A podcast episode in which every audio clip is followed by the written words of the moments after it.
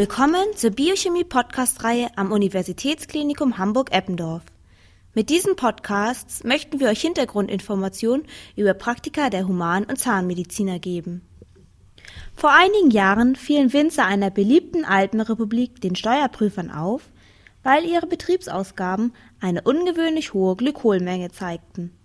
Durch Nachforschung der Beamten flog der Glykolskandal auf. Die Winzer mischten das Frostschutzmittel Glykol in ihren Wein, um den Geschmack zu versüßen und lieblicher zu machen. Dadurch wurde der Wein auch ätherischer, was den Aromastoffen sehr zugute kam. Zwar hätten die Winzer auch einfachen Zucker nehmen können, was bei Qualitätswein als sogenanntes Nachzuckern verboten ist. Aber diese Panscherei hätten Lebensmittelprüfer leicht nachweisen können. Glykol konnte mit dem Zuckertest nicht entdeckt werden. Für die naturwissenschaftlichen Erläuterungen konnten wir Herrn Dr. Wolfgang Kampe, Biochemiker am UKE, gewinnen. Hatten Sie nach einigen Gläsern Wein auch schon einmal einen Brummschädel?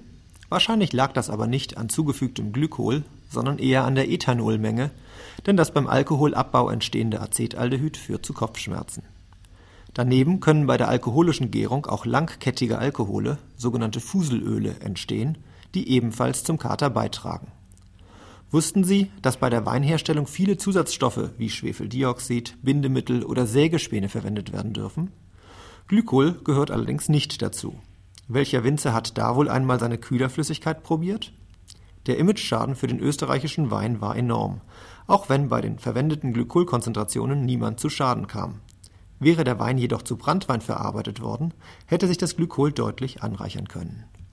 Die Winzer flogen nicht sofort auf, da die Glykolmengen so gering waren, dass nur Kopfschmerzen und leichte Übelkeit beim Genuss des Weins auftraten. Glykol wird, wie Ethanol, mit dem Enzym Alkoholdehydrogenase abgebaut, wobei beim Abbau von Ethanol Acetaldehyd und Acetat entstehen. Beim Abbau von Glykol die für den Menschen in größeren Mengen giftigen Substanzen Glykolsäure und Oxalsäure entstehen. Glykolsäure ist die einfachste Hydroxycarbonsäure, Sie wird auch Hydroxyessigsäure genannt. Oxalsäure ist die einfachste Dicarbonsäure. Sie wird auch Ethandisäure genannt. Schon 5 Gramm dieser Substanz können für den Menschen tödlich wirken. Könnte man die Bildung der Oxalsäure durch Hemmung der Alkoholdehydrogenase reduzieren? In diesem Praktikum geht es um die Aktivität und Hemmung der Alkoholdehydrogenase. Konkret sollen die Michaelis-Konstante von Alkoholdehydrogenase für Ethanol und Glykol bestimmt werden. Den Typ des eingesetzten Alkoholdehydrogenase-Inhibitors Formepizol gilt es herauszufinden. Außerdem soll aus dem Messwert die Enzymaktivität der Proben berechnet werden. Damit keine Unfälle passieren oder der Versuch misslingt, bitte die Sicherheitshinweise, wie zum Beispiel Taschen und Jacken nicht zum Gang auf den Fußboden legen, dass sie eine Stolpergefahr sind, beachten und die Versuchsdurchführung gelesen und verstanden haben. Eine vollständige Einweisung geschieht durch die Betreuer im Praktikum. Viel Spaß im Labor! Das Enzym Alkoholdehydrogenase, welches für das Praktikum aus der Hefe gewonnen wird, katalysiert in der Leber die Reaktion von Ethanol und NAD+ zu Acetaldehyd und NADH plus Protonen. Welche dieser Substanzen können wir jetzt benutzen, um den Reaktionsverlauf zu messen? NAD+ und NADH bieten sich zur Messung besonders an, weil sie bei 334 Nanometer unterschiedliche Absorptionen zeigen. NADH absorbiert das UV-Licht stärker, da es bei der Enzymreaktion entsteht. Dabei steigt mit der Zeit die Absorption bei der photometrischen Messung. Die Alkoholdehydrogenase katalysiert am besten, wenn sie in einem Milieu von pH 8,8 vorliegt. Um den pH-Wert konstant zu halten, wird der Natriumpyrophosphatpuffer hinzugegeben. Enzyme haben ein pH-Optimum, also einen pH-Wert, bei dem sie am besten arbeiten. Dieses Optimum muss nicht beim physiologischen pH-Wert liegen, wie man bei der Alkoholdehydrogenase mit dem Optimum bei pH 8,8 sehen kann. Das bedeutet dann, dass die Reaktion bei physiologischem pH-Wert etwas schlechter katalysiert wird, aber immer noch abläuft. Wenn ein Biochemiker für einen Laborversuch den pH-Wert einstellen will, benutzt er einen Puffer. Dieser Puffer verhindert bei Zugabe geringer Mengen von Säure oder Base eine relevante Verschiebung im pH-Wert des Reaktionsansatzes, der so konstant bleibt. Um eine geeignete Puffersubstanz auszuwählen, vergleicht der Biochemiker den gewünschten pH-Wert mit dem pK-Wert der Substanzen. Den pK-Wert kennen Sie aus der Chemie. Er entspricht dem pH-Wert, bei dem die Puffersubstanz zur Hälfte protoniert vorliegt, die Konzentrationen von konjugierter Säure und Base also gleich sind. Am pK-Wert wird daher sowohl bei Säure als auch bei Basenzugabe eine pH-Verschiebung am wirkungsvollsten minimiert. Die im Praktikum verwendete Alkoholdehydrogenase wird aus der Bäcker- oder Bierhefe Saccharomyces cerevisiae isoliert. Im Kuchenteig kommt die Hefe mit Luftsauerstoff in Kontakt, der Zucker wird hier vollständig zu Kohlendioxid abgebaut, das den Teig aufgehen lässt. Soll bei der Bier- oder Weinherstellung Alkohol entstehen, darf die Hefe keinen Sauerstoff erhalten. Vielleicht kennen Sie die Gärröhrchen auf den Weinfässern, die zwar das Kohlendioxid aus dem Fass, aber keinen Luftsauerstoff hineingelangen lassen. Wir Menschen würden in dem Fass ersticken, die Hefe kann aber anaerob überleben, indem sie jetzt in der anaeroben Glykolyse aus dem Zucker Ethanol und Kohlendioxid herstellt. Eine ähnliche Reaktion findet auch im sehr stark arbeitenden Muskel statt, wenn das Blut nicht ausreichend Sauerstoff herantransportiert. Allerdings entsteht zum Beispiel bei einem kurzen Sprint anstelle von Ethanol und Kohlendioxid im Muskel Milchsäure. Die Auswirkungen kennen Sie. Nach einigen Sekunden fängt der Muskel an zu schmerzen, er ist sauer und Sie können nicht mehr weiterlaufen. Bei Hochleistungssportlern geben die Milchsäurewerte im Blut, auch Laktatwerte genannt, Auskunft über ihre körperliche Fitness und werden daher im Training immer wieder gemessen. Für die Handhabung der Geräte sowie spezielle Sicherheitshinweise und Erläuterungen zu typischen Fehlerquellen, die nicht euch, sondern euren Vorgängern bzw. den Nachbargruppen passieren könnten, haben wir Birgit Henkel gewinnen können.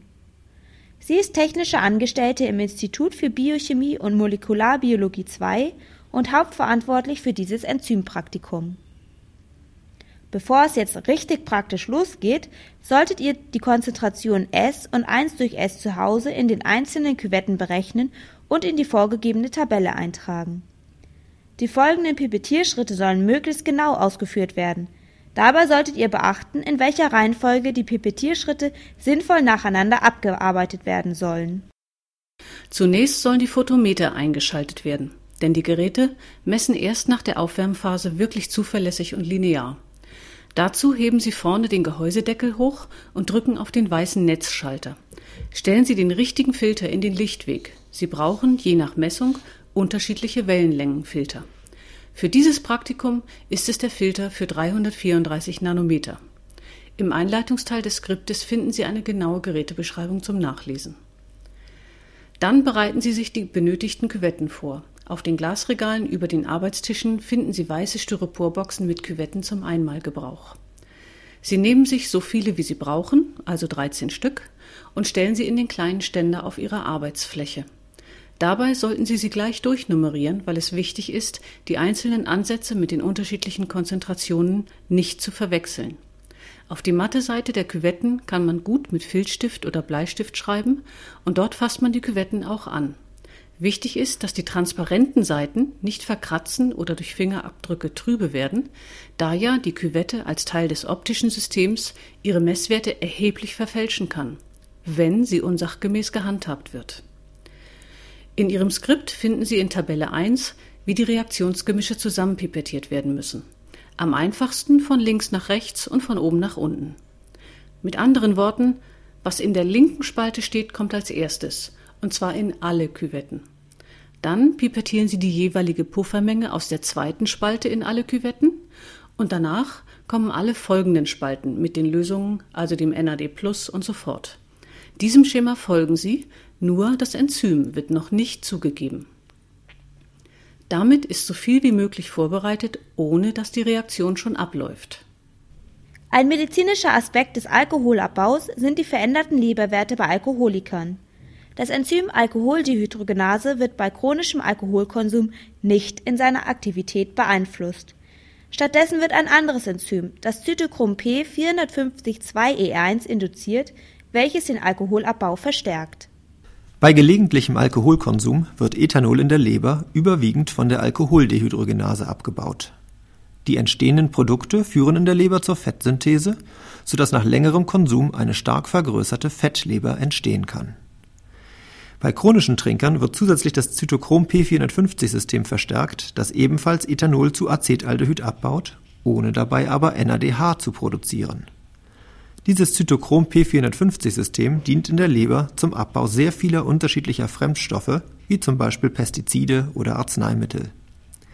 Es verwendet dafür Sauerstoff. In Nebenreaktionen zur Ethanoloxidation entstehen dabei aber auch reaktive Sauerstoffradikale. Durch diesen oxidativen Stress werden die Leberzellen geschädigt, was letztlich zur Leberzirrhose führen kann. Beim Absterben der Zellen gelangen die Leberenzyme ins Blut. Durch Bestimmung der Aktivität dieser Enzyme im Blut kann der Arzt also etwas über den Zustand der Leber und somit auch über den Alkoholkonsum des Patienten erfahren.